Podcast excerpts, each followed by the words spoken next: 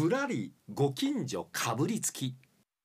さあこのコーナーでは皆さんのこんな近くに面白いお店がある変わったお店があるええお店があるこんな面白い人がいてんね、うん、原田さん一回来て取材してもらえませんか？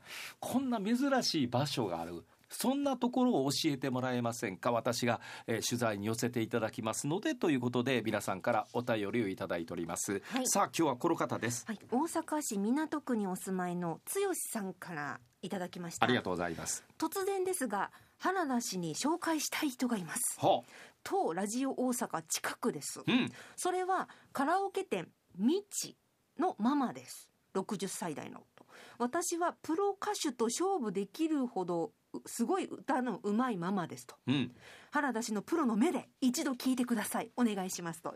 ご依頼ですね。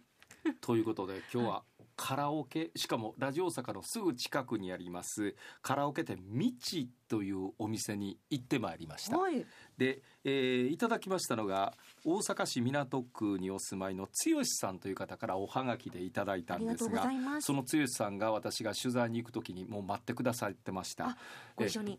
ちょうどねあのラジオ大阪のすぐ横が、えー、43号線という国道があるんですが、はい、43号線を一本東に行きますとその港通りという通りと重なるんです。でその港通りをちょっと北側に行くと環状線のガードがあるんです、はい、でその環状線のガードのほぼ真下ですにこの道というところがありました。そんなご近所さんに、はい、だから歩いて、えー、56分で行けるという非常に楽な取材をさせていただきました。そんな言い方、交通費もいらない取材をさせていただきました。ね、はいそうなんです、えー、その取材なんですが、えー、剛さんがその店の前で待ってくださってまして「原田さんどうぞ」言って案内をしていただきまして、えー、カウンターで大体78席でその向こうにちょっと座る椅子机があってその横に小さな舞台があって、えー、そのところで皆さんが歌っていらっしゃるという。ちょっとステージもある感じなんですね、そうですね、えー、なんとなくスナックというかバーというかなんかちょっとそんな感じすらあるお店だったんですが、はい、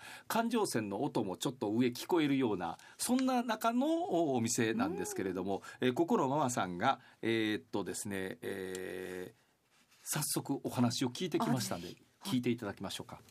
とここの道というのはもう何年ぐらいやっていらっしゃるんですか？19年とちょっとなります。19年。はい歌が好きなもので。なるほど、はい、歌好きというのはいつ頃から始まったんですか？いや子供の頃から子供の頃から、はい、えー、誰かの影響があったりしましたか？あまあ父親が好きだったので、はい、もう私あの保育園の保母さんやってたので童謡から民謡から演歌からいろいろ好きです、はい、じゃあ歌うことがもともと好きであった、はい、ということで、はい、えー、ここでお店を開こうと、はい、今日もねあのお昼今あ3時半なんですが78人のお客さんがい。らっしゃるので、なかなかにぎわってますね。コロナ禍を迎えてやっぱりちょっと事情が違ってきましたか？はい。ダメです。ダメですか、はい、えどのようにしてじゃあコロナ禍をお過ごしでいらっしゃいました、えー、あの蔓延の時は閉めてました。はい。やっぱりその間は寂しかったですか？はいはい、そうです。寂しかったです。やっぱお客さんとね会える会えない会えないからねお客様にねはい。それは大きいですね。はいそうです。こちらのカラオケのモットーというかこのお店のモットーはどういうもんですか？楽しく元気に歌っていただいたらいいかなと思ってるんですけど。なるほど。はい、例えば歌手でいうとどんな歌手がお好きなんですか？えー、やっぱひばりさん好きですし、高橋真理子も好きですし、何でも好きです。なるほど。えー、よく歌う歌はどんな歌なんですか？ある女の歌です。それひばりさんの歌です。はい。という、えー、未知のまま下村光代さんとおっしゃる方なんですが、はい、えー、その下村さん、えー、早速その歌を、えー、もうぜひ聞いてほしいという剛さんの強い願いで、はい、この方の歌は本当にうまいと「ある女の歌」というひばりさんの曲熱唱してもらいました。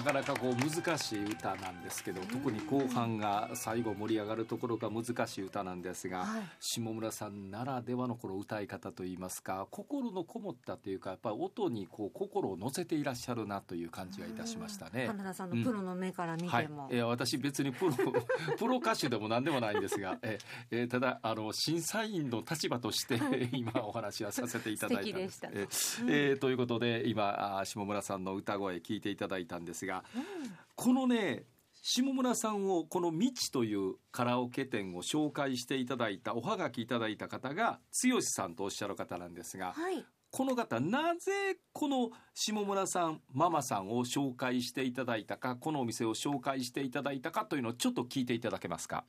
まずお便りいただいた理由からお伺いしたいんですが、はい、とにかくね歌のうまさでねとにかくびっくりしましたもうなんとかしてね、ラジオかテレビにね、放送してもらえばとずっと思ってたんです、2か月頃。でそれでどうもね、うん、瞬間、ママは乗り気じゃなかったんやけども、もう思い切って原さんにずっといろんなところで原さん見てるから、あ絶対にまあね、取材してほしいなと、そう思いで、うん、はがき出しました。ありがとうございます。いつもラジオじゃお聞きいただいて聞いてます。はい、はい、もう綾乃ちゃんからねいろんなあのね純子さんがずっと見てます。昨日も聞きました。ありがとうございます。っていうえ剛さんだったんですが、はい、実はねこの剛さんがなかなかの方でいらっしゃいましてというのはまず片手右手に指輪を15個していらっしゃいました。え？はい。え五本指に？はいそうです。指輪を15個この片手になさっていらっしゃるという。一指3個ずつぐらいってことですか？えもうそれどころの騒ぎやないという。ええこの剛さんの方にえー、ちょっとお話聞かせてもらえませんか、はい、ということで聞いてまいりました。まあなんか特徴作ればええと思ってね、うん、それでまあこんな飾ってきてたら2個3個してたのがいつの間にか15個20個最高20個してたんですね。片手の指に20個の指輪を、それもかなりキンキラキンですよ。そうですね。だから余計キンキラキンしてますねわざと。なんでいやだから今言うとよね。派手が好きが派手派手やから。派手すぎますよ。だって今喋っている口元なんですが 口の中歯にキラキラしてるんですがそれはあれですよね。金歯とかじゃないですよ。何ですか？これはねダイヤモンドです。歯にダイヤモンド入れてはるんですか、はい、ええー、11個か2個入れてますね。歯に、はい、それ歯医者さんに入れてもらうんですか？自分で入れたんです。自分で、はい、なんでまた？いや歯医者さんはねもう虫歯とあんな話しますけど歯と歯の隙間がねどうしても年いってくると筋肉が痩せて隙間ができるんですわ。それを詰めてほしい。でね歯医者さん行ったんですわ。それはもうどうしても詰められませんと。筋肉痩せてるとこね。そしたら隙間どないしたらええか思ったら自分とのダイヤが厚こってるからそれを自分で加工してで歯医者さんに持ってたんですわ。なぜかご飯食べる時に取れたりするでしょ。で歯医者さんにしてしてもらったことは一つだけなんです。それはボンドで止めてもらうだけです。最初嫌がって嫌がってね。責任を持たんと。万が一に飲み込んでしもたらね。弁償ね。要しないからいうことでね。それはもう今まで4個飲み込んで4個。飲み込んだんですか、はい、ダイヤモンド。そうですよ。えー、えそのダイヤモンドはどうなっておお分かりませんわ。分からない。はい後の祭りでしたわもともとこういうお商売をやっていらっしゃるんですか？そうですね。独立してから59年やってます。何のお商売ですか？まあ時計貴金属です。なんかお伺いしましたら、うん、テレビにも取り上げられたというお話をお伺いしたんですがどんなテレビにお出になったんですか？NHK の「町県いうとことそれから4チャンネルの「ミン」というその番組ですね。ちょっとびっくりでしょ。ええ予想を超えられましたね。お歯がねおしゃべりなさってる時キラキラ輝くんですよ。だって11個入ってたらそれはしかも前歯の一番このせ一番先端ですか？先端のところにちょっと入れてはるんです。ちょっとだけ。ちょっとだけ小さいやつを。この隙間に。隙間に、うん、でそのうち4個は飲み込んじゃった。そうそう言うてありましたね。すごすごい方でしょ。しかもねめちゃくちゃ面白い。NHK とか MBS のミントとか番組に取り上げる。っていうのはねこの街でちょっと面白い人いませんかっていうそういう話題の取り上げ方で2回テレビに出てあるんです。ということは、うん、大阪市港区では有名人なんですよこの方。なるほど。ええ。この剛さんは有名人。名物王子様だ。そうなんです。その有名人がこのラジオを聞いてくださってるんですよこれ。ありがとうございます。いやこれありがたいなという。ええもうすいません。あのカラオケ未知のままどっか行ってしまいまして最後は。剛さんのインパクトが強いんですよ。